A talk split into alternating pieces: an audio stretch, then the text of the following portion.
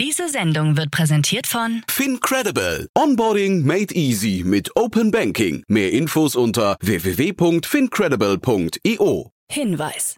Startup Insider übernimmt keinerlei Haftung für die Richtigkeit börsenrelevanter und unternehmensbezogener Daten.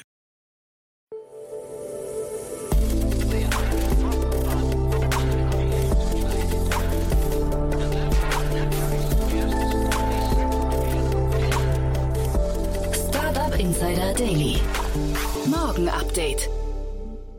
Einen wunderschönen guten Morgen und herzlich willkommen zu Startup Insider Daily. Mein Name ist Jan Thomas. Heute ist Montag, der 6. Dezember und das sind heute unsere Themen.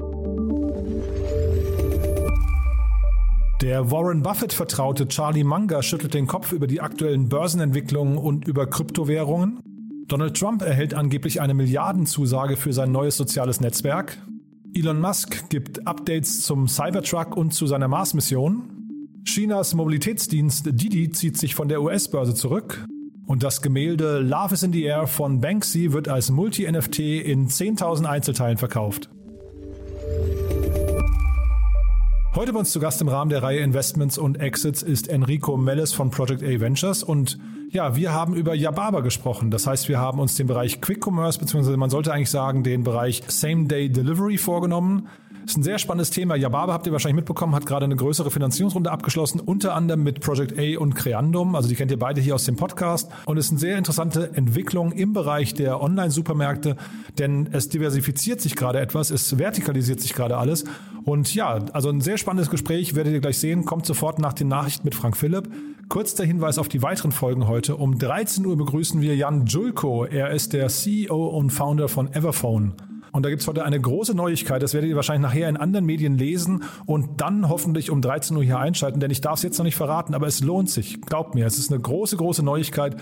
Und ich freue mich sehr, dass ich mit Jan vorher sprechen konnte und wir dann um 13 Uhr eben dieses Gespräch veröffentlichen dürfen. Um 16 Uhr wird es aber auch sehr spannend. Da ist Diana Heinrichs bei uns zu Gast, Gründerin und CEO von Lindera. Und das ist ein KI-Unternehmen, das mit Hilfe von Smartphone-Videos ein präzises und sich anatomisch korrekt bewegendes 3D-Bild von Personen anfertigt, die pflegebedürftig sind und sturzgefährdet sind und dann eben mit Hilfe von KI Bewegungsanalysen vornimmt, um so diese Menschen eben vor Stürzen zu bewahren. Ist ein sehr spannendes Thema. Auch da gab es gerade eine Finanzierungsrunde in Höhe von 6 Millionen Euro.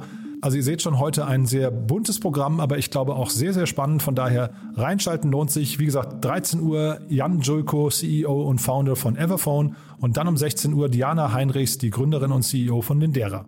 So, jetzt kurz noch die Verbraucherhinweise und dann kommt Frank Philipp mit den Nachrichten und danach dann Enrico Mendes von Project A Ventures zur Finanzierungsrunde von Yababa.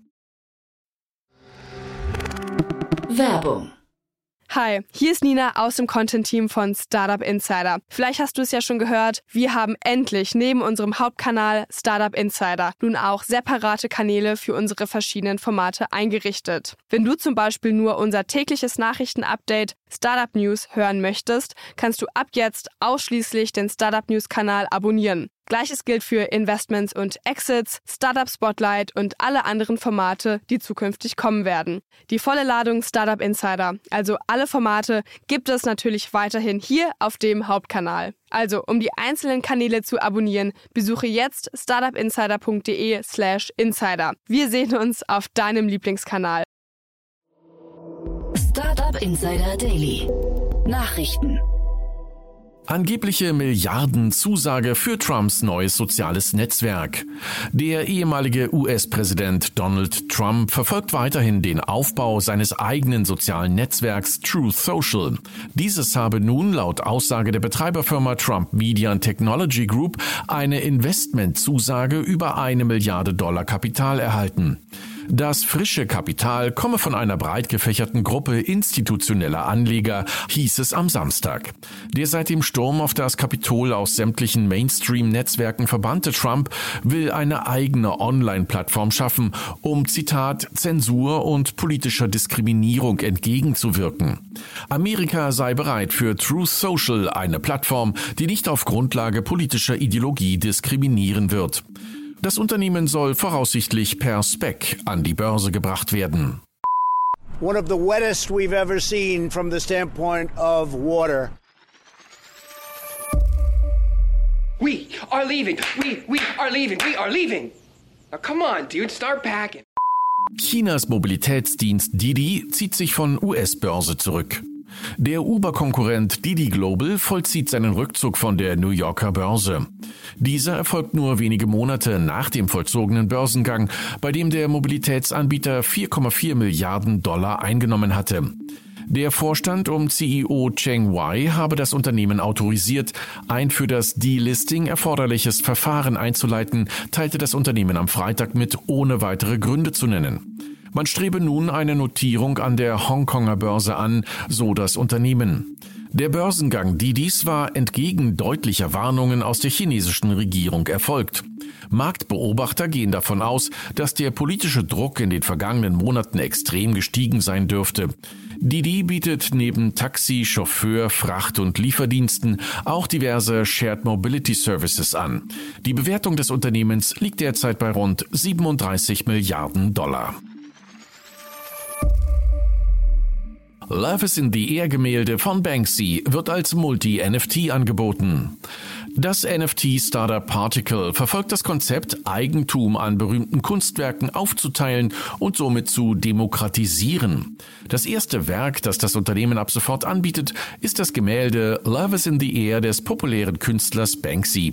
Dieses Gemälde hat Particle im Rahmen einer Auktion für 12,9 Millionen US-Dollar erworben und es anschließend in 10.000 NFTs umgewandelt, von denen jedes einen separaten Bereich des Gemäldes abdeckt.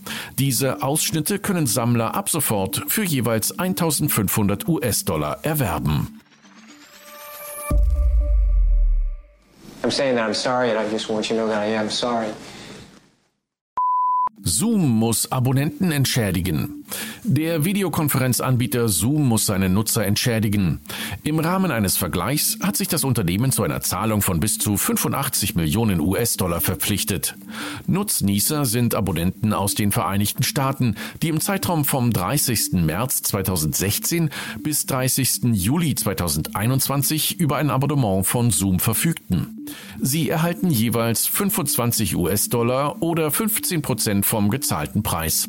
Hintergrund des Vergleichs sind Vorwürfe rund um die Sicherheit und Privatsphäre, die von einer Reihe einzelner Zoom-Nutzer erhoben wurden. Amazon Logistics sieht sich in den USA bereits als Nummer 1. Amazon baut seine Position im Logistikbereich weiter aus und rechnet damit spätestens Anfang kommenden Jahres in der Paketzustellung die Marktführerschaft in den USA zu übernehmen. Wir gehen davon aus, dass wir bis zum Ende dieses Jahres einer der größten Zusteller der Welt sein werden, so Dave Clark, Amazons CEO of Worldwide Consumer, im Interview mit Betty Quick von CNBC. Ich denke, wir werden wahrscheinlich bis Ende des Jahres oder Anfang 22 der größte größte Paketzusteller in den USA sein. Auch hierzulande dürfte Amazon auf einem ähnlichen Weg sein und den etablierten Logistikbetreibern über kurz oder lang den Rang ablaufen. Das Unternehmen liefert inzwischen den Großteil seiner Bestellungen selber aus und arbeitet zusätzlich an einem Ausbau der Lieferstrukturen für die letzte Meile. Elon Musk übergibt Update zum Cybertruck. Zwei Jahre nachdem Tesla seinen Cybertruck-Prototypen vorgestellt hat, bestätigt Elon Musk die Gerüchte über eine überarbeitete Version des Cybertruck und schließt damit offensichtlich auch eine Lücke zur Konkurrenz. Statt dem ursprünglich geplanten Trimotor wird die erste Charge an Cybertrucks nun wohl mit vier Motoren ausgestattet sein. Diese Variante soll, Zitat, eine ultraschnelle, unabhängige Drehmomentsteuerung für jedes Rad bieten, so Musk auf Twitter. Damit nähert sich der Cybertruck dem Hammer EV und dem Rivian R1 an und soll wie seine Konkurrenz auch über einen Krabbengang verfügen, sich also wie ein Panzer steuern lassen. Die Voraussetzung hierfür sind die vier Motoren, die jeweils ein Rad antreiben. Sofern Tesla seine Roadmap einhält, wird der Cybertruck ab kommenden Jahr ausgeliefert. Entwürfe für neue Starship-Generation. Nicht nur bei Tesla präsentierte Elon Musk neue Updates, auch zu seinem Unternehmen SpaceX meldete sich Musk zu Wort und hat erstmals ein visuelles Konzept der Raumschiffe vorgestellt, die Menschen zum Mars transportieren sollen. Darauf ist die größte Rakete der Welt zu erkennen, die insgesamt stromlinienförmiger wirkt als die aktuellen Modelle. Parallel zur Rakete scheinen die Ingenieure von SpaceX offenbar auch an einem neuen Launchpad zu arbeiten, damit die Starships von einer deutlich erhöhten Position aus starten. Geht es nach Musk, soll bereits im Jahr 2024 ein erster, noch unbemannter Flug zum Mars stattfinden. Ein bemannter Flug soll dann zwei Jahre später erfolgen. Charlie Munger sieht Märkte derzeit verrückter als zu Dotcom-Zeiten. Der Vertraute von Star-Investor Warren Buffett und Vizepräsident der Holding-Gesellschaft Berkshire Hathaway, Charlie Munger, hat sich am vergangenen Freitag im Rahmen der Sun Australia-Konferenz in Sydney unter anderem über die aktuelle Lage an den Börsen und zum Thema Kryptowährung geäußert. Mit Blick auf die Börsen sagte Manga, die aktuellen Geschehnisse seien noch verrückter als das Ende des Dotcom-Booms der 1990er Jahre, als sich eine Blase durch zu hohe Gewinnerwartungen und Spekulationen auf hohe Aktienkurse von neuen Technologien gebildet hatte. Auch für Kryptowährungen hat er kein gutes Wort übrig, sondern äußerte sich sehr kritisch. Ich wünschte, sie wären nie erfunden worden, so sein Fazit. Zugleich lobte er Maßnahmen aus China, die den Handel mit Kryptowährungen verbieten. In meinem Land wurde die falsche Entscheidung getroffen. Ich kann es einfach nicht ertragen, auf die eine oder andere Weise an diesen wahnsinnigen Booms teilzunehmen. Manga ist seit 1978 Weggefährte und enger Vertrauter von Warren Buffett. Dessen Investmentgesellschaft Berkshire Hathaway verfügt derzeit über Barmittel in Höhe von 149,2 Milliarden Dollar. Daily Fun Fact. All right, let's go shopping. Senioren shoppen deutlich mehr im Internet. Laut einer gemeinsamen Studie der Frankfurt School of Finance and Management, der E-Commerce-Plattform Peaked und der Northeastern University in Boston hat sich das Wachstum des Onlinehandels in der Altersklasse über 65 in diesem Jahr mehr als verdoppelt. Galt die Generation der Jahrgänge 1960 abwärts vor der Corona-Pandemie noch als digital abgehängt, hätte sich das Bild seit Frühjahr dieses Jahres deutlich geändert. Dabei sei für Senioren vor allem die Bequemlichkeit und die schnelle Lieferung bis vor die eigene Haustür wichtig, weshalb auch nicht mit einer Änderung zu rechnen sei, wenn die stationären Läden wieder öffneten. Für die Studie wurde das Einkaufsverhalten von 1000 Senioren in sechs Ländern über einen Zeitraum von Januar 2018 bis Oktober 2021 analysiert. Startup Insider Daily. Kurznachrichten. Der Kryptomarkt ist in den vergangenen Tagen um bis zu 20 Prozent eingebrochen. So lag beispielsweise der Bitcoin mit einem Kurs von knapp 42.900 Dollar auf dem Niveau von Ende September. Auch die zweitgrößte Kryptowährung Ether hat binnen 24 Stunden mehr als 20 Prozent ihres Wertes verloren. Selbst Experten zeigten sich von der starken Volatilität überrascht. Der Essenslieferdienst Gorillas hat angekündigt, den Stundenlohn für seine Fahrerinnen und Fahrer von derzeit 10,50 Euro ab Januar auf 12 Euro anzuheben. Außerdem solle der Bonus, den die Fahrer pro Lieferung erhalten, von 4 auf 5 Euro steigen.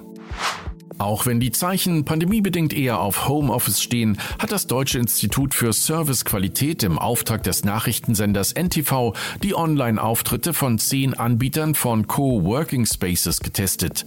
Dabei heißt der Testsieger WeWork, der ein Qualitätsurteil gut verbuchen konnte und sowohl in der Internetanalyse als auch bei der Nutzerbetrachtung Bestwerte erzielte. Südkorea gilt als Vorreiter bei staatlicher Anerkennung und Förderung des E-Sports und plant derzeit einen Gesetzentwurf, um seine Vormachtstellung in diesem Segment zu stärken. Diesem zufolge winken bei der Gründung von E-Sport-Teams deutliche Steuererleichterungen. Ein Mitglied des Planungs- und Finanzausschusses sagte dazu, ich hoffe, dass dadurch die Beschäftigungsstabilität der Arbeitnehmer und die Nachhaltigkeit des E-Sport-Ökosystems gewährleistet werden. Kreative Hacker haben die Sicherheitslücke in Kassenzetteldruckern entdeckt und nutzen diese derzeit für Guerilla-Proteste. So finden Kunden neuerdings auf ihren Kassenzetteln subversive Botschaften, die die Arbeitsverhältnisse in prekären Jobs in Einzelhandel und Gastronomie in Frage stellen. Und das waren die Startup Insider Daily Nachrichten. vom Montag, dem 6. Dezember 2021. Jetzt geht es weiter im Programm mit Investments und Exits. Startup Insider Daily. Investments und Exits. Ja, sehr schön. Dann freue ich mich. Enrico Mendes ist wieder hier von Project A. Hallo Enrico. Hi Jan, freut mich. Ja, freut mich auch sehr. Und ja, jetzt im Prinzip kann man sagen, das, was beim letzten Mal irgendwie, was wir nicht besprechen konnten, weil die äh, wahrscheinlich ist es so, ne? Die Kommunikationshoheit bei ähm, Investoren und Startups, wenn es um eine Runde geht, liegt eigentlich immer beim Startup. Ne? Deswegen konnten wir beim letzten Mal noch nicht sprechen über Yababa. Genau. Richtig, so, äh, so ist es. Aber äh, jetzt, jetzt sind ja wieder zwei Wochen vergangen, jetzt können wir drüber sprechen. Genau. Und vielleicht, äh, bevor wir dann jetzt über Yababa sprechen, sagt doch vielleicht mal einmal kurz was zu Project A, wie, wie das zu euch passt. Ne? Ähm, oder also wir wollen es jetzt nicht zu sehr äh, vorwegnehmen, aber vielleicht kannst du mal eure Investmentstrategie und wer sich auch bei euch melden darf, welche, welche Ventures ihr so im Portfolio habt und sowas. Kannst du vielleicht mal ein paar, paar Details noch geben? Ja, genau. Also Project A ist ein, ähm, wir sind ein Early Stage Fund, der in Berlin sitzt. Äh, uns gibt es seit zehn Jahren. Wir machen äh, Early Stage Tickets zwischen 1 und 10 Millionen Euro. Ähm, und wir äh, hatten bisher äh, drei Fondsgenerationen, die vierte ähm, kommt jetzt bald. Und ähm, Genau, wir machen Invest also wir tätigen Investments über Europa hinweg als Generalist, also auch sprich ähm, nicht fokussiert auf bestimmte Themen. Und haben daher so, so allerlei gemacht, also Trade Republic mal als Beispiel im Fintech-Bereich, Sender mal als Beispiel im Logistikbereich oder Krü im Digital Health-Bereich ähm, und schauen uns eben alle Formen von digitalen Geschäftsmodellen an. Und äh, genau, Yababa ist da ein super Beispiel. Das fanden wir sehr spannend. Wir haben uns den, äh, den äh, Online-Groceries-Markt eh sehr genau angeschaut und ähm, genau, sind dann mit äh, Creandum zu der Entscheidung gekommen, dass wir da investieren wollen und haben das dann auch äh, jetzt zuletzt gemacht. Mhm. Und wahrscheinlich kann man irgendwie, wenn man jetzt einen Jahresrückblick machen würde bei euch, könnte man wahrscheinlich sagen, es war mit das erfolgreichste, wenn nicht sogar das erfolgreichste Jahr überhaupt. Ne? Jetzt mal äh, diese ganzen Corona-Querelen außen vor gelassen. Und da wollen wir mal gucken, ob Yababa dann beim, im nächsten Jahr beim Jahresrückblick dabei sein könnte, ne? Genau, hoff, ja. hoffen wir es mal. Ja. Also ich habe, ich, ich, glaube dran. Ja, und genau, das, das musst du jetzt mal erklären, warum du dran glaubst, weil das, also man, man kann das natürlich so und so bewe äh, bewerten. Äh, wir, wir gehen mal wieder rein in das Thema und jetzt vielleicht bildet sich für den einen oder anderen Zuhörer dadurch auch die, die, ähm, weiß ich, die, die, die Auflösung, warum du dich so viel mit Quick-Commerce-Themen beschäftigt hast, ne? weil das ist jetzt tatsächlich der Markt. Richtig, genau. Also genau genommen ist es sogar, ist es nicht Quick Commerce, ne, sondern ein, anderes Liefermodell, aber dazu kommen wir ja gleich noch. Mhm. Ähm, aber genau, ja, was ist Yababa? Yababa ist ein Online-Supermarkt, der sich auf ähm, Multi-Ethnic Groceries ähm, spezialisiert. Und äh, jetzt gerade sind das äh, die türkische und die arabische Community und äh, dementsprechend sieht deren Produktmix eben sehr anders aus als der von einem Rewe, von einem Gorillas oder von einem Picknick. Und ähm, genau, die sind in Berlin gestartet, äh, in Berlin auch schon live und ähm, werden sich jetzt in, äh, in, in, weitere europäische Städte sehr schnell weiter bewegen. Und wenn du sagst, der Produktmix sieht anders aus, also das ist quasi das Sortiment, ne? was unterscheidet ihr denn mhm. im Groben? Genau, also im, äh, grundsätzlich geht es erstmal darum, dass die Produkte, die äh, angeboten werden, eher einem, zum Beispiel einem türkischen oder einem arabischen Supermarkt ähneln. Das bedeutet, ähm, von ähm, Schokoriegeln bis hin zu Wasser und Limo und äh, was es noch alles gibt, ist das, äh, sind das meistens also sind das Produkte aus dem Mittleren Osten oder aus, dem, äh, oder aus der Türkei. Und da, darüber hinaus gibt es eben auch ähm, Frischfleisch und Gemüse und so weiter. Frischfleisch natürlich dann äh, halal und ähm, Dementsprechend ist das einfach ähm, sozusagen, das ist schon fundamental anderes Sortiment als der typische Supermarkt hat, mit natürlich einem Teil von Überschneidungsprodukten. Ne? Also äh, Bananen und äh, Äpfel sind natürlich auch dabei und die unterscheiden sich jetzt nicht äh, groß von denen äh, bei, bei Rewe. Ähm, genau, aber grundsätzlich geht es natürlich schon darum, den Haushaltseinkauf abdecken zu können einer türkischen oder arabischen Familie. Mhm. Ich ähm, bin jetzt zu wenig drin. Ich finde es erstmal total faszinierend, wenn man durch so einen, ähm, also jetzt physisch, ne, durch einen türkischen, äh, weiß nicht, Supermarkt läuft. Diese Produktvielfalt finde ich total interessant. Ja, ähm, zeitgleich habe ich mich gefragt, wie habt ihr euch denn als VC jetzt diesem Thema genähert? Also das finde ich ja äh, hochinteressant mal zu definieren oder herauszuarbeiten. Ist dieser Markt groß genug? Kann das Businessmodell eigentlich funktionieren? Ist vielleicht auch die Zielgruppe überhaupt affin genug, um hinterher online oder übers, übers Handy zu kaufen? Also wie, wie funktioniert so ein Prozess? Genau, also grundsätzlich haben wir, es, haben uns ja eh viel Quick Commerce und, ähm, und auch Online-Groceries angeschaut und hatten eigentlich ein sehr, sehr gutes Bild zumindest mal vom Markt. Wir hatten, ähm, wir haben, glaube ich, die, Dyna die Dynamik, was so eine Company erfolgreich macht und welche nicht, ähm, lange diskutiert und viel drüber nachgedacht und ähm, haben uns natürlich auch angeschaut, was die Markt, äh, die, die, die Player im Markt, in die wir nicht investiert haben, ähm, was die so machen, was bei denen wahrscheinlich die Schwierigkeiten sind und was nicht. Und ähm, haben dann, als wir das, das Team ähm, äh, kennengelernt haben, ähm, also das Yababa-Team, haben dann viel mit denen diskutiert darüber, ähm, wie definiert man eigentlich diesen Markt, ne? Welche, welches, ähm, welche Herangehensweise ist da die richtige, was glauben wir eigentlich über die, ähm, über das Bestellverhalten äh, der Zielgruppe. Ich bin selber auch in ähm, türkische Supermärkte und auch kleinere, äh, kleinere Läden reingegangen, habe mir das Produkt, äh, habe mir das Sortiment da angeschaut, habe mir ein, angeschaut, wie die Leute dort einkaufen, ob es da irgendwelche Unterschiede gibt oder Ähnlichkeiten ähm, zu dem, was man aus dem, aus dem Massensupermarkt kennt, also einem Rewe oder einem Edeka. Also wir haben da schon relativ viel Research reingesteckt, um zu verstehen, wie groß ist der Markt, wie funktioniert, äh, wie funktioniert er, wie verhalten sich die Kunden und haben da ehrlich gesagt eine ziemlich klare Meinung. Der Markt ist groß genug, der ist tatsächlich auch deutlich größer, als man das vielleicht mal annehmen würde. Und ähm, gerade in Europa gibt es eben auch starke Ansammlungen sozusagen der türkischen und arabischen Diaspora. Ne? Also in vielen europäischen Städten ähm, die sind von der Populationszahl einfach sehr, sehr, sehr groß und gerade auch in den ähm, was, was den Hintergrund angeht. Und ähm, da sind wir der Meinung, dass Yababa ähm, anders als natürlich jetzt die, die Mass-Market-Player immer noch einen sehr, sehr großen Markt ähm, adressieren kann und den auch gewinnen kann. Ich finde äh, hochinteressant dabei, dass also die Türkei an sich spielt ja scheinbar eine riesengroße Rolle in diesem Ganzen. Also du hast ja gerade schon gesagt, nicht Quick Commerce, wir differenzieren es auch gleich nochmal. Aber äh, Kagan Sümer ist ja, glaube ich, türkische Abstammung. Dann haben wir Getir als irgendwie Vorreiter oder einen, einen der Vorreiter des Modells. Ne? Und jetzt kommt quasi nochmal der, der ja, im Prinzip der, der Angriff auf die Kernzielgruppe auf, der, auf den türkischen Markt hier. Äh, woher kommt das denn eigentlich? Äh, ist da die, ist da, also sehe ich was nicht im türkischen Markt, was da anders ist als hier? Also ich glaube, da, da kommen jetzt ein paar Faktoren zusammen und ich weiß jetzt nicht, ob das sozusagen die kausale Folge der Ereignisse ist sozusagen, aber in der, im Nahen Osten, also in Libanon zum Beispiel oder in der Türkei, gibt es halt diese Groceries Delivery Modelle einfach schon länger und die Leute äh, und sozusagen die, die Menschen dort haben da schon früher Kontakt mit gehabt. Also geht hier gibt es ja schon eine Weile ne? und auch, äh, auch äh, Gorillas äh, entstammte ja mal einem libanesischen äh, Lieferprodukt und ähm, und äh, ich glaube einfach, dass in den Ländern sozusagen die, äh, zu, zu, dass das einfach da, dort zuerst entstanden ist. Warum genau?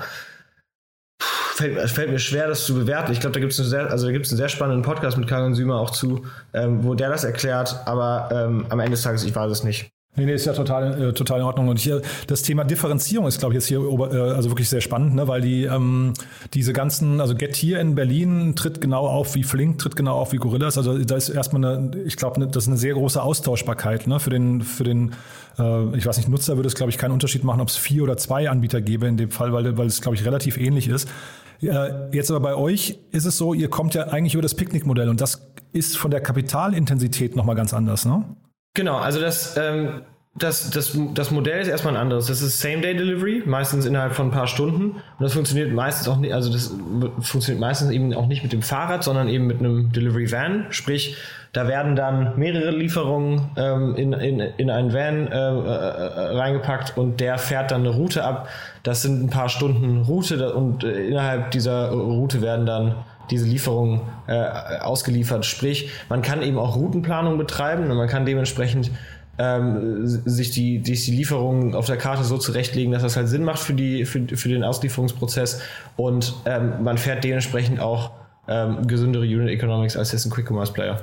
Mhm. Also ihr seid quasi im Picknick-Modell, also dieses Milch, Milchmann-Modell, was ja hier schon oft thematisiert wurde, oder vielleicht auch ähm, äh, analog zu Flaschenpost ist vielleicht auch nochmal ein, ein vergleichbarer Player, ne? Richtig, ja. Und ich habe gerade gesagt, es ist kapitalintensiver. Äh, also das ist wahrscheinlich in den täglichen Operations gar nicht so, weil jetzt also äh, Gorillas und Co. Ähm, haben ja das Riesenproblem, dass sie quasi die ganze Zeit um die Rider kämpfen müssen, also um die Fahrer.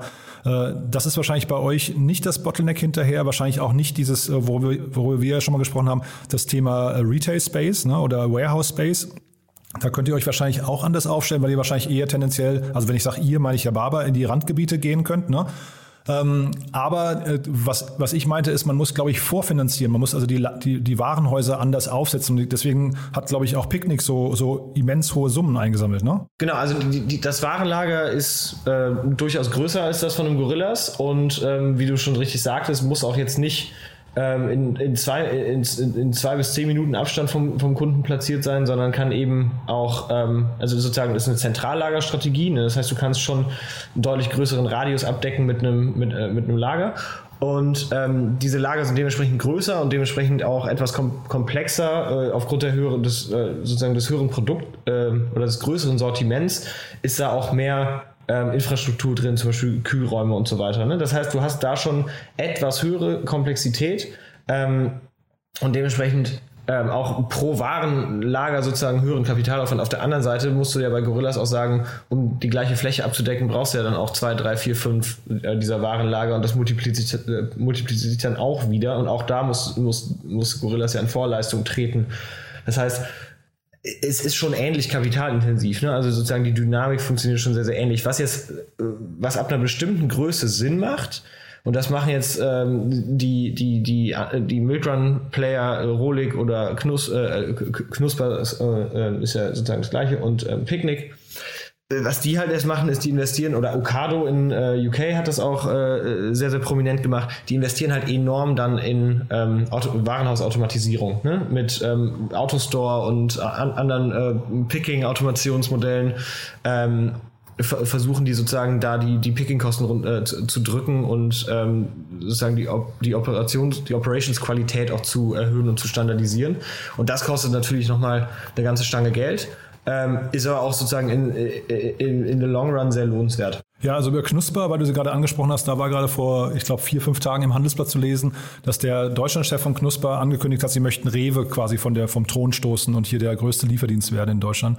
Das fand ich schon auch ein sehr mutiges, aber mein Gott, also äh, kann ich auch sagen, Rewe hat jetzt bis jetzt noch nicht hundertprozentig überzeugt an allen Fronten. Da gibt es ja durchaus noch viel Optimierungsbedarf. Von daher, vielleicht, vielleicht ist das auch eine Story, der man glauben kann, ne? Genau, also ob man da, äh, ich glaube, grundsätzlich möglich ist das schon. Ich, ich meine, ob es jetzt so passiert, ist natürlich eine andere Frage, aber die Ambition dieser Player sollte natürlich die auch sein, ne? dass man sagt, man gewinnt den Markt für sich. Ich ähm, jetzt vielleicht nochmal zu deinem Background. Du, du warst ja vorher bei Fedora und in diesem ganzen, äh, in dem ganzen Lieferdienst, also äh, Essenslieferdienst-Segment kam ja irgendwann die ganzen Ghost Kitchens auf. Und ich habe mich gefragt, als ich euer Thema hier gesehen habe mit Yababa, ob das nicht irgendwann quasi auch ein bisschen vorgezeichnet ist. Also ist das für einen Kunden hinterher wichtig, ob er bei einem authentischen Anbieter, der jetzt in dem Fall türkisches Essen oder, oder türkische Lebensmittel anbietet, wirklich bei dem kauft oder könnte man nicht auch so ein multifunktionales, multi Marken-Warehouse äh, aufbauen, wo dann, ich weiß nicht, türkisches neben chinesischen, neben, ich weiß was, was afrikanischen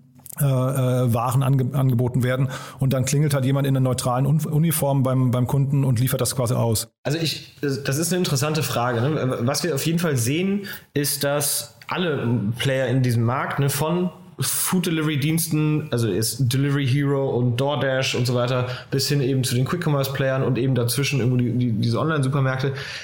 Da, da, wird viel in, ineinander konvergiert. Ne? Also wenn man sich jetzt mal anschaut, selbst Uber hat ja jetzt Uber Eats und Volt hat ähm, bietet jetzt auch Groceries an und Delivery Hero bietet jetzt auch Groceries an. Also das geht schon viel in die, äh, die, die, diese Plattformen weiten sich sozusagen aus, weil am Ende, je besser du diese Flotte an Leuten ausnutzen kannst, die halt für dich liefern, desto, desto besser. Was jetzt natürlich trotzdem weiterhin gilt, ist, du musst ähm, schon auch eine, eine, eine Marke bauen, ähm, bei der die Leute verstehen, was dahinter steckt, ne? Und das äh, und der, für die sie auch sozusagen eine emotion zu der sie eine emotionale Bindung äh, entwickeln, die auch ihre Kunden sehr, sehr gut versteht. Ne? Also gerade so bei, bei Supermarkt, ähm, bei, einem Supermarkt, man muss schon sehr, sehr gutes Auge für das richtige Sortiment und, äh, und so weiter haben, damit die Kunden, damit die Kunden ähm, glücklich sind und, äh, und bleiben und immer wieder bestellen. Das heißt, äh, ich glaube, das ist, ich glaube, das ist möglich, aber es ist sehr, sehr schwierig, sozusagen eine Kultur nach der anderen einfach sozusagen auf, auf so eine Plattform draufzuhauen. Ne? Asiatisch zum Beispiel versus Arabisch und Türkisch schon sehr, sehr unterschiedlich. Hungry Panda, ein Player, äh, äh eine Company ähm, aus UK, die sind sehr, sehr erfolgreich mit ihrem, mit, mit einem Fokus auf den asiatischen Markt und für die ist das, glaube ich, auch immer noch sehr, sehr schwierig, dann zu sagen, okay, jetzt machen wir auch noch Türkisch und Arabisch. Also man, äh, äh, so, so ganz trivial ist es nicht. Vor allem ja auch, weil sozusagen der Markenauftritt von, von, von so einer Company da steckt halt diese Kultur mit drin. Ne? Das heißt, man kann nicht so einfach irgendeine Universalbrand ent entwickeln, unter Ach, der aber das meinte ich auch nicht. Sorry, wenn ich kurz reingehe. Ich dachte jetzt wirklich, sag mal, du hast jetzt ja Barber als türkische Brand und dann hast du irgendwie eine chinesisch klingende Brand ja. als, als chinesischen Anbieter. Das würdest du ja jetzt, wenn du bei Lieferando oder bei Fedora damals auf der Plattform warst, hast du ja auch nicht wahrgenommen. Ja. Ist das jetzt ein, äh, ich weiß nicht, eine Ghost Kitchen, die im Prinzip sich nur einen Anstrich nach, also eine, Fassade nach außen äh, gibt und sagt, wir heißen jetzt irgendwie, ähm, keine Ahnung, Markus Pizza, ja?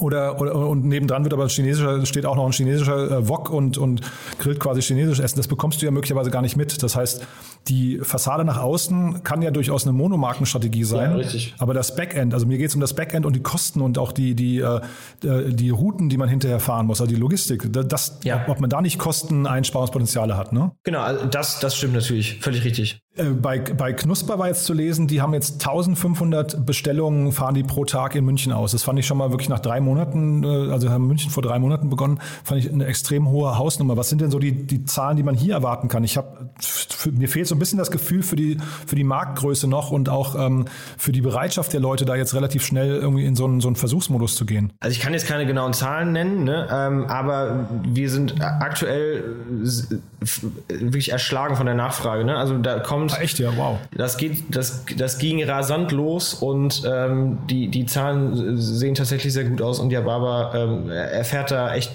sehr, sehr große Nachfrage, gerade aus, also wirklich genau aus dem Segment. Ne? Und man, man sieht auch jetzt an den, an den, an den Warenkörben und was da gekauft wird, lernt, lernt man auch total viel darüber, wie diese, wie das Bestellverhalten funktioniert.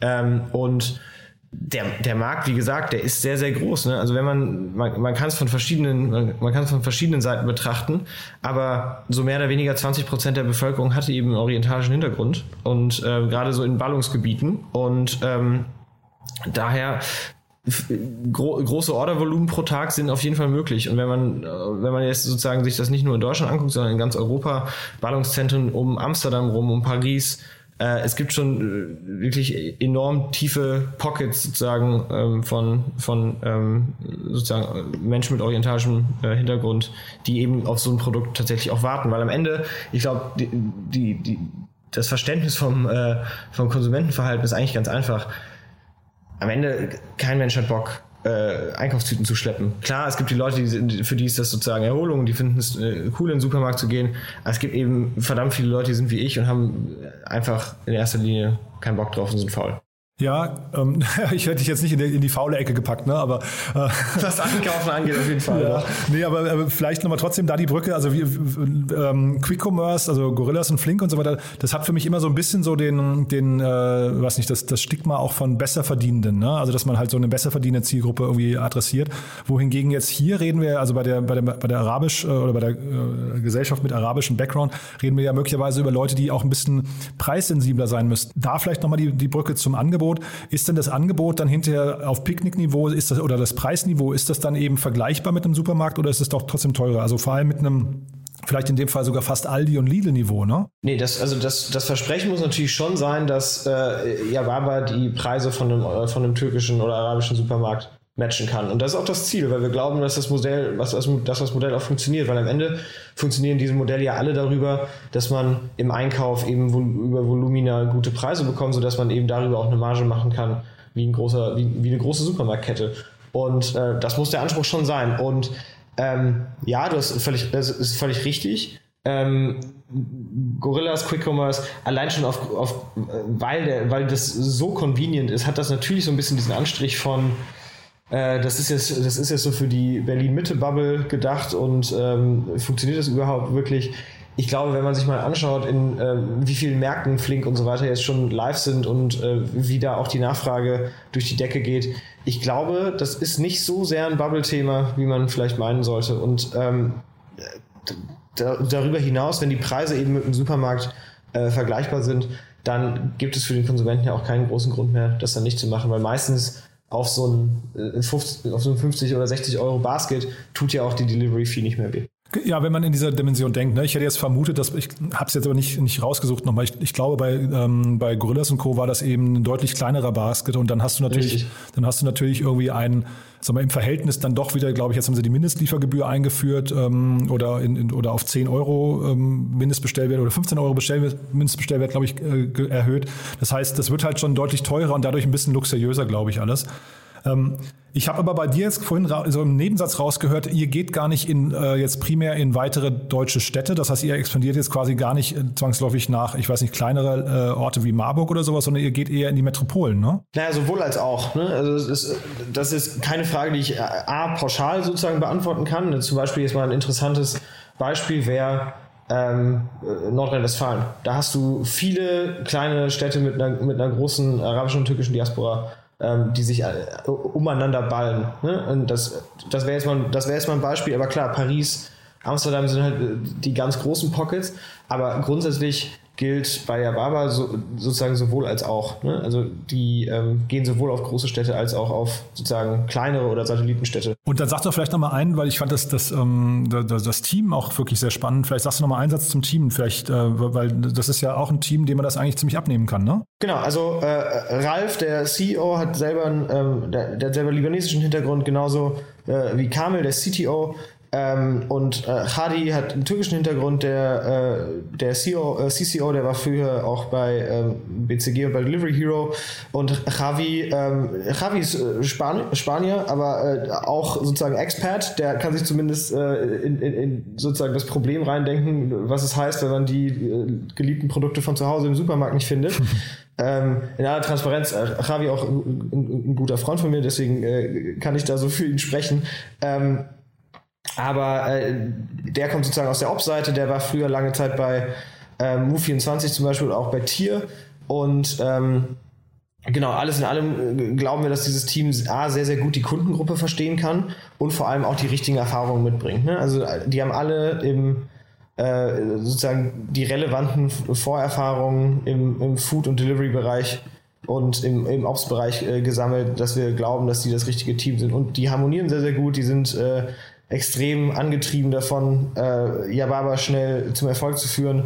Und ähm, genau, weil, weil die eben äh, mit ihrem Hintergrund das sozusagen das, das Problem ihrer Kunden nachvollziehen können, ist da auch sehr, sehr viel sozusagen missionsgetriebener, ähm, missionsgetriebene Ambition mit dabei. Ich hatte jetzt noch eine Personalie, die ich kurz nochmal ansprechen wollte, und das ist Christoph Mehr mit seinem Food Labs. Ähm, das finde ich ja auch nochmal interessant. Mhm. Der ist ja einer der, oder ich glaube, der erste Investor in Gorillas gewesen, wenn ich es richtig äh, in Erinnerung habe, und ist jetzt auch hier erster Investor. Und äh, da habe ich mich gefragt, wie passt denn sowas eigentlich? Also ist sowas gerne gesehen, dass man quasi in zwei sehr artverwandten Modellen dann irgendwie auch sehr früh mit drin ist? Also ist das vielleicht sogar eine Stärke oder ist das nicht hinterher fast so ein bisschen ja für, für, für die Gründer auch unbequem, wenn da plötzlich so internes vielleicht weitergegeben, wird? also ne, jetzt ohne das dem Christoph Mehr oder seinem Team unterstellen zu wollen, aber dann ist ja da keine Chinese Wall äh, irgendwie etabliert auf jeden Fall, ne? Ja, also äh, vielleicht mal vorab, also Christoph Mehr, Atlantic Labs und Atlantic Food Labs machen äh, gerade in diesem Bereich auch einen phänomenalen Job und Christoph hat ja wirklich auch ein sehr, sehr gutes Händchen für, für gute Teams. In diesem Fall jetzt mit Gorillas und Yababa, die sind schon ausreichend weit voneinander entfernt, als dass man da jetzt sagen würde, das ist jetzt meines Erachtens gar kein Problem. Also so sehen das die Teams auch, ne? Die sind auch im Austausch miteinander. Also da, da ist, da herrscht eher Transparenz und Kommunikation. Das ist jetzt nicht so, als würden die sich äh, gegenseitig bekriegen und äh, schauen, dass denen keiner über die Schulter schaut, sondern das ist eher, das ist eher kooperativ. Ähm, jetzt mal vielleicht von der grundsätzlicheren, äh, vom grundsätzlicheren Standpunkt VCs vermeiden natürlich schon direkte äh, Konkurrenten ähm, zu finanzieren. Das, aus welchem, ne, da gibt es viele Gründe, warum man das nicht machen sollte. Ähm, in diesem Fall ist es natürlich schon so, es wird jetzt keinen Sinn machen, sowohl in Flink als auch in Gorillas zu investieren, die, weil, die, weil die ja wirklich Head-to-Head Konkurrenten sind. Hier ist es jetzt, ist es schon ausreichend differenziert und ich glaube, da macht es eher Sinn, das zu machen, weil äh, gerade bei Atlantic Food Labs hat man halt in den Anfangsphasen einfach schon bei Gorillas viel gelernt und diese Learnings, die kann man jetzt sozusagen bei, bei ähm, Yababa auch schon sehr, sehr, sehr früh mitbringen. Das ist für die Gründer natürlich auch von Vorteil. Okay, ist nachvollziehbar. Jetzt haben wir, glaube ich, zum Schluss noch vielleicht äh, als letzten offenen Punkt hier, wir haben gar nicht die Rundengröße genannt, ne? Genau, also da sind jetzt äh, 15,5 Millionen Dollar äh, reingeflossen. Wir haben die Seed-Runde zusammen mit äh, Creandum ähm, geco-leadet, äh, wie man so schön sagt. Und ähm, genau, da sind auch viele Angels mit dabei. Ähm, alles Angels, die wir enorm schätzen und die auch sehr, sehr viel ähm, Mehrwert äh, mitbringen und dem, dem Team da enorm helfen. Und genau, Atlantic Labs äh, war ja schon investiert und sind jetzt auch noch ähm, in dieser Runde mitgegangen. Äh, jetzt muss ich doch nochmal nachhaken, Co-Leaden, weil das, den Begriff kenne ich gar nicht. Also ich meine, ich kann mir natürlich herleiten, aber wann, wann braucht man sowas? Also ab, wann einigen sich zwei Investoren darauf, dass sie Co-Lead äh, in einem, in einem Cap-Table sein oder in der Finanzierungsrunde sein wollen? Ah, das hat, also das hat ganz, das hat ganz, das kann ganz viele Gründe haben. Wir arbeiten sehr, sehr gerne mit Creandum zusammen. Ähm, das hat in der Vergangenheit auch immer sehr, sehr gut funktioniert. Jetzt mal Trade Republic als Beispiel, wo wir auch äh, mit Creandum zusammen äh, investiert haben äh, auch, auch Pre-Launch in dem Fall, wie wir jetzt äh, bei Yababa auch schon äh, Pre-Launch investiert haben. Also mit denen haben wir einfach ein gutes Verhältnis äh, aus bisheriger Zusammenarbeit. Ähm, darüber hinaus, ich glaube, ähm, das ist auch sozusagen komplementär, was die Fonds angeht. Ich meine, Project A sozusagen mit dem Operational äh, äh, Approach passt da halt einfach sehr, sehr gut auch zu Creandum und darüber hinaus ist es auch einfach eine, manchmal einfach eine Frage, was wollen die Gründer? Ne? Ich glaube, die, die Gründer wollten jetzt auch einfach zwei, zwei sehr starke Fonds haben, die die auf unterschiedlichste Weise unterstützen können und ähm, waren dann dementsprechend von unserem, äh, von unserer Combo äh, sehr, sehr angetan. Cool, Enrico. Dann bin ich mit meinen Fragen eigentlich durch. Haben wir aus deiner Sicht was Wichtiges vergessen? Nee, ich glaube nicht. Ich glaube, das Einzige, was man sagen kann, ähm, die Produkte, die, die es bei Yababa gibt, ich habe sie jetzt äh, zuhauf bestellt, köstlich, köstliches Zeug, das sie da haben. Äh, kann ich nur jedem empfehlen, das mal auszuprobieren. Das heißt, Gorillas hat mit dir jetzt erstmal, oder, oder auch die anderen Quick-Commerce-Anbieter haben mit dir jetzt erstmal einen treuen Kunden verloren. Klar, da muss ich, da muss ich natürlich zu, zu den Investments stehen, die wir machen. Ähm, ich bestelle jetzt bei Yababa. Cool, Enrico. Du dann vielen, vielen Dank, dass du da warst und dann freue ich mich aufs nächste Mal, ja? Danke dir, Jan. Ich freue mich auch. Werbung. Hi, ist Paul. Product Manager bei Startup Insider. Willst du wissen, welche Startups aus Hamburg, Mannheim oder vielleicht auch Bielefeld sich mit künstlicher Intelligenz beschäftigen? Oder wie zum Beispiel das Portfolio von Earlybird oder HV Capital aussieht? Entdecke all das und noch viel mehr auf unserer Plattform. Kostenlos und ohne Begrenzungen. Unsere Datenbank umfasst über 20.000 Profile aller relevanten Startups, Investoren und Personen, die darauf warten, von dir entdeckt zu werden. Also, wenn ich dein Interesse geweckt habe, schau einfach mal auf unserer Plattform vorbei unter startupinsider.de/slash insider. Startup Insider Daily, Investments und Exits. Der tägliche Dialog mit Experten aus der VC-Szene. So, das war's für heute Vormittag. Das war Enrico Mellis von Project A Ventures. Ich hoffe, ich habe nicht zu viel versprochen. Ich fand es super interessant, hat mir großen Spaß gemacht, ist und bleibt halt erstmal ein sehr angesagtes Thema. Und ja, ich bin wirklich gespannt, wie wir so in drei bis vier Jahren tatsächlich einkaufen, ob sich dann Online-Supermärkte komplett durchgesetzt haben, was eigentlich aus dem stationären Supermarkt wird und so weiter und so fort. Also es ist ein sehr spannender Bereich gerade, finde ich, weil er halt eben auch so greifbar ist. So, kurz nochmal der Hinweis, um 13 Uhr geht's hier weiter. Ich habe es ja vorhin angekündigt mit einer großen Neuigkeit von Everphone. Jan Julko ist bei uns zu Gast, der CEO und Gründer von Everphone. Und dann um 16 Uhr Diana Heinrichs, die Gründerin und CEO von Lindera. Auch sehr spannend. Da gab es gerade eine 6-Millionen-Runde, so viel kann ich verraten.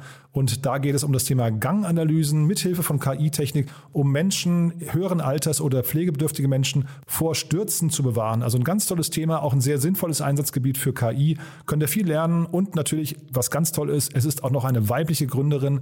Sie war vorher bei Microsoft und wir haben auch so ein bisschen darüber gesprochen, wie ist das eigentlich, wenn man bei Microsoft oder bei einem großen Corporate rausgeht, um dann zu gründen ein, ein tolles Role Model, finde ich. Äh, also von daher alleine deswegen lohnt es sich nachher Diana zuzuhören. Das, wie gesagt, dann um 16 Uhr. Ich freue mich, wenn wir uns wieder hören. Bis nachher dann also. Oder ansonsten euch noch einen wunderschönen Tag. Ciao, ciao. Diese Sendung wurde präsentiert von Fincredible. Onboarding made easy mit Open Banking. Mehr Infos unter www.fincredible.io.